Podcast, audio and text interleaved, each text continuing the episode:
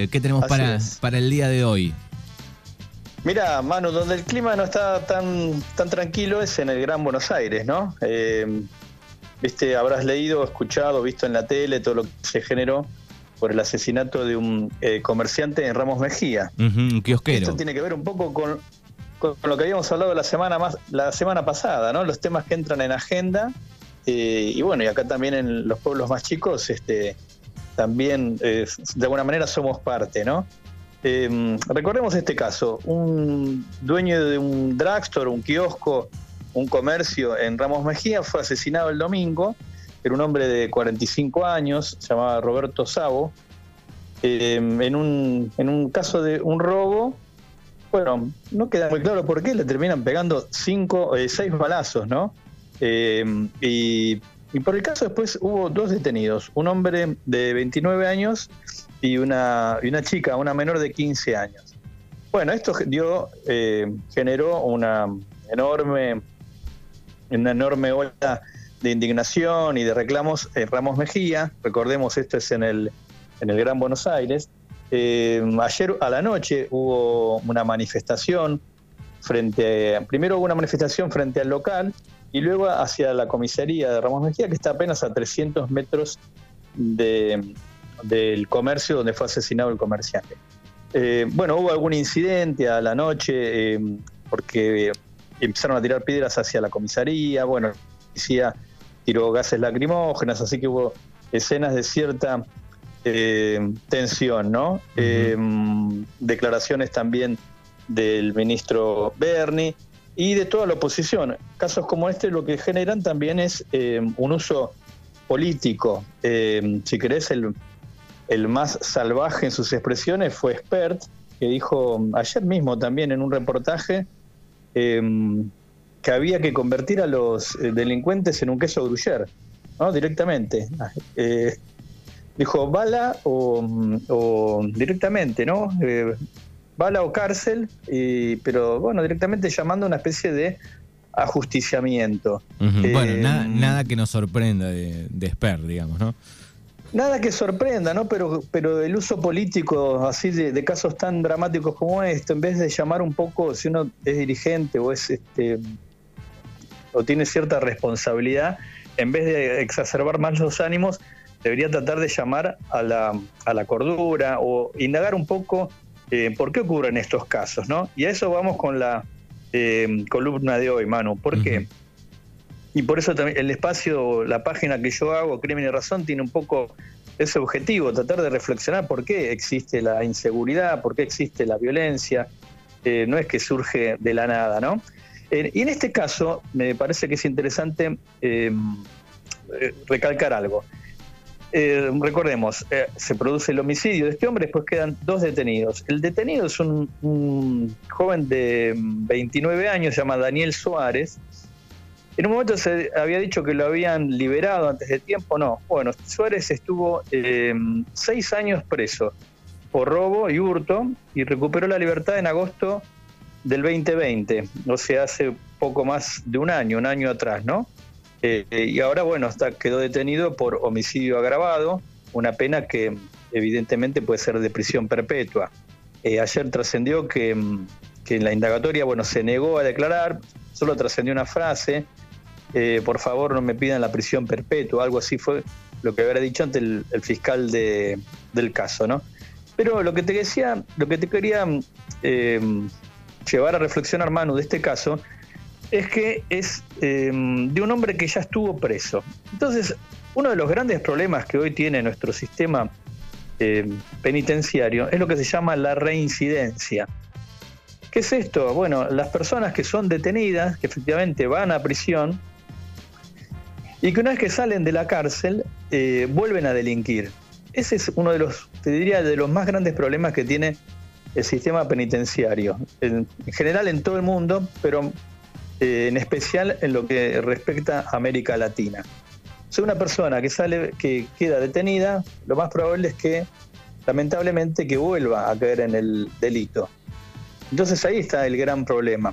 Porque eh, vos habrás escuchado que se habla muchas veces eh, sin fundamentos de mm, que las cárceles tienen una puerta giratoria, ¿no? ese dicho tan habitual que los eh, delincuentes entran a una puerta y salen por otra. Bueno, ese es un dato que también es falso. En la actualidad tenemos la mayor tasa de, o el mayor número de detenidos desde la, historia argentina.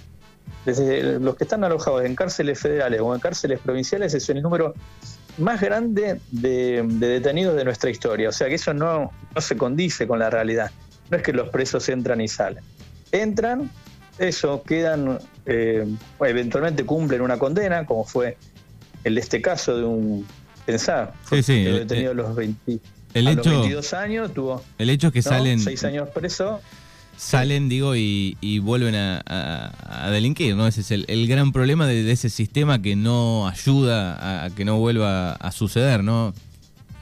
Ese es el problema principal, Manu, que la cárcel no se convierte en un lugar de lo que se, se dice como resocialización o de darle elementos a la persona que delinquió para que cuando salga pueda volver a insertarse en la sociedad. No, hay, no existe tampoco un sistema, eh, existe lo que se conoce como el patronato de liberados, eh, que es el que trata de, seguir eh, a las personas que salen en libertad para, para acompañarlas y ayudarlas a buscar trabajo.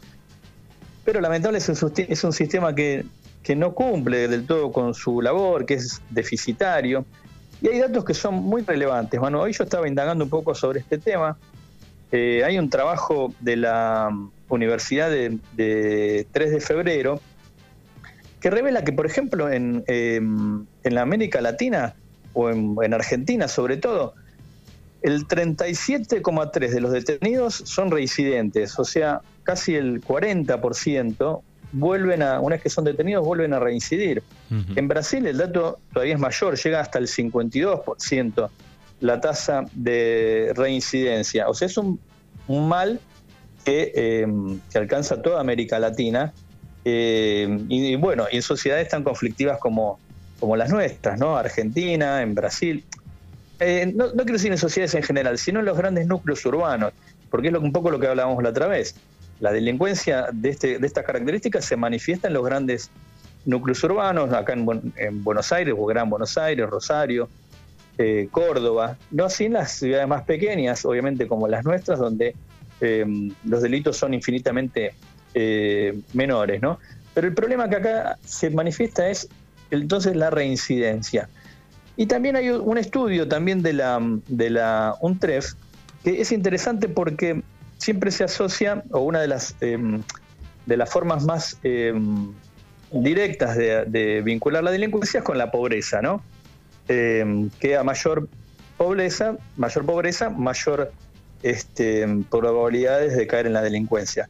Bueno, ese dato tampoco es tan así, porque si no, fíjate, hoy tenemos un número enorme de pobres, casi 45, 50% de la, de la población, eh, según los datos del INDEC, está por debajo de la pobreza, y eso no provoca eh, en forma, eh, si como dijéramos, matemática, una tasa de, salto de la criminalidad. o sea, ese es un punto de que también habría que cuestionar que si solo es eh, que solo la pobreza dispara la criminalidad. Hay otros elementos en este trabajo que yo te decía de la, de la UNTREF, de la Universidad de 3 de Febrero, que empieza a indagar sobre otros elementos que pueden llevar a una persona eh, a delinquir. Y ahí viene otra cuestión. Por ejemplo, eh, si una persona vivió en un entorno delictivo, es dentro de su familia, grupo social, esto es eh, eh, que en su familia hay antecedentes o alguno, hablemos de jóvenes, ¿no? Que jóvenes que también tienen algún amigo o, conocido del barrio que también eh, eso delinquió, es más probable, es tres veces más probable que pueda delinquir que una persona que no vivió en ese entorno. O sea, ese es otro elemento, elemento clave vivir en un entorno delictivo, bueno, es probable que esa persona, entonces, mucho más probable que una persona que no vivió en ese entorno termine delinquiendo. Después hay otro eh, elemento que, se suma al análisis, eh, que tiene que ver con la familiaridad con el uso de armas. Si en, una casa, en una familia, hay armas, eh, esto, y los niños o los chicos que viven en ese hogar Em, tienen eh, contacto con las armas, bueno, también es más probable que, eso, que, que esas, que es tres veces más probable que los chicos que vivieron en ese entorno terminen delinquiendo que los chicos que no tuvieron contacto con armas. Eh, con armas, fíjate, es eh, no solo en el ámbito delictivo, sino para haber armas porque los eh, padres trabajan en fuerza de seguridad o porque hay armas, porque, no sé, así querés venir a, lo que pasa acá en, en, nuestro ámbito, porque, porque hay armas para cazar, lo que fuera, ¿no? Lo que sea es que si hay familiaridad en el uso de armas, es más probable que eh, esos niños o jóvenes terminen cayendo en la mm, delincuencia.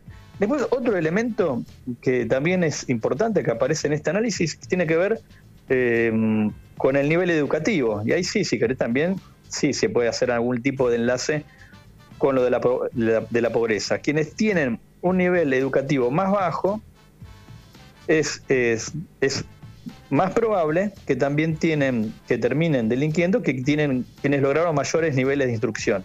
O sea, ahí hay también otro elemento clave. La importancia de que los chicos terminen la escuela, que después terminen el secundario, que después puedan desarrollar algún tipo de oficio, de carrera, ¿no? Ese es otro elemento.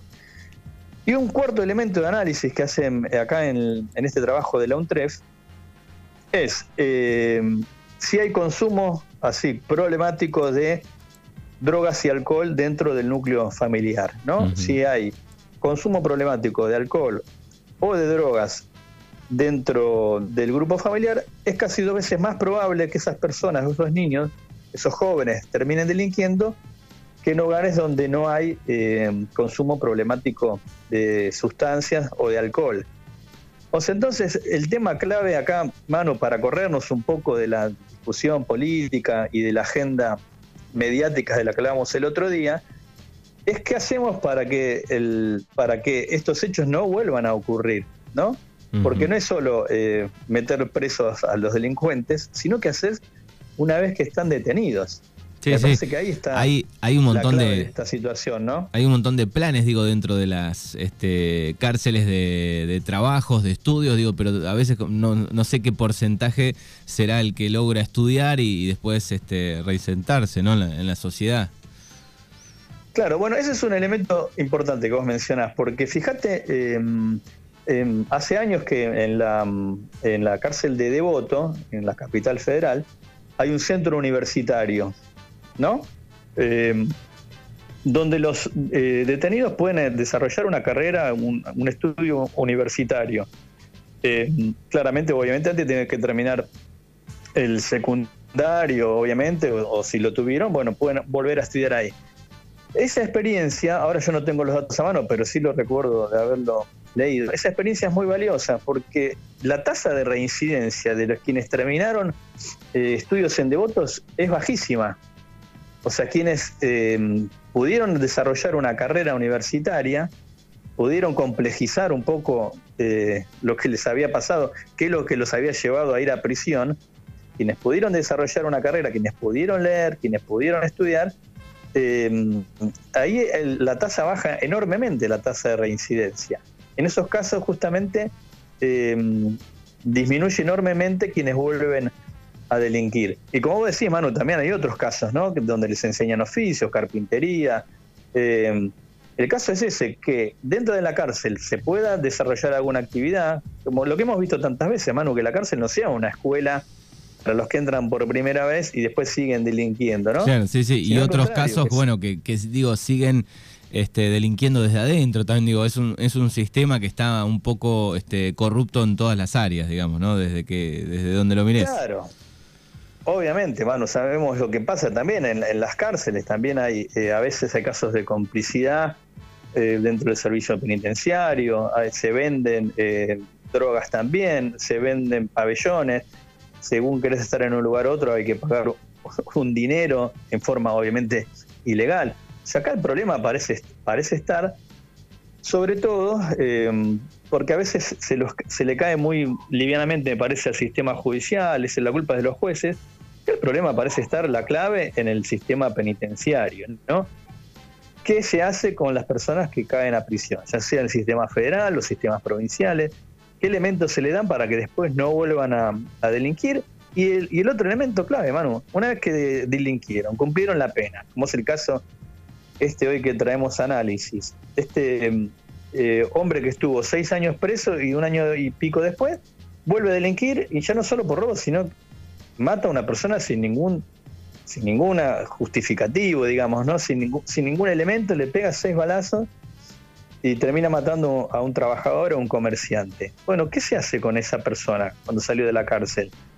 Se la trató de vincular, se le buscó un empleo, hubo un seguimiento. Bueno, acá también se dice que este caso, en este caso falló el seguimiento, que muchas veces eso, quienes delinquieron, como tienen que aportar, digamos, al sostenimiento familiar, vuelven a hacer lo mismo, vuelven a delinquir. Entonces ahí es un problema sí que parece no tener solución. es un, es un eh, tema, creo que le sucede en muchos países. Eh, no sé eh, los, mejores países que tienen buen nivel de reinserción. Yo creo que miraba, pero bueno, son países chicos. Una vez veía un informe ahí en, en Nacho, me parece, de cárceles.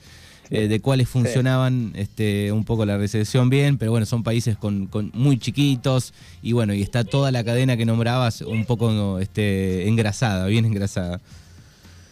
Claro, mano, esa es la clave, ¿no? Bueno, que la cárcel funcione, que no se produzcan las mismas desigualdades que hay fuera de la prisión, digamos, que, que eso, que, el detenido pueda tener la posibilidad de estudiar, de trabajar, y después que cuando salga tenga la posibilidad también de trabajar. Ahora, en un contexto social complicado como el que tenemos en nuestro país, donde mm, eso, conseguir trabajo es difícil, eh, o no están bien remunerados, bueno, la situación se, se, complejiza aún más, ¿no? Yo lo quería traer a colación, Manu, para no quedarnos solo en la cuestión política, mediática, de, habitual en estos casos, hay que volver a subir las penas.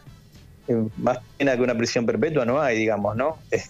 Es, la mayor pena que sí, sí, cada uno tendrá que cumplir, cada uno digo tendrá que cumplir la pena que le corresponde según el delito, eso eh, no creo que no está en, discusión, ¿no? Eh, es otra la, la, discusión. La discusión es otra. Una persona que, por ejemplo, estuvo detenida por robo, como fue este caso, tuvo seis años preso, que es un número importante. Eh, bueno, al año y pico volvió a cometer un delito y, a matar, digamos. Antes no había cometido un crimen, un homicidio. Ahora, antes era robo y hurto, ahora es homicidio agravado. Ya está, se queda preso hasta, hasta que se va a ser un, un adulto mayor, digamos, ¿no? 30, 40 años en prisión. Bueno, pueden leer a, em, Rafa en su portal Crimen y Razón. Ahí están todas las, las noticias. Querido Rafa, como siempre, gracias. Un abrazo grande, Manu. Rafa Saralegui pasaba aquí por Mañanas Urbanas.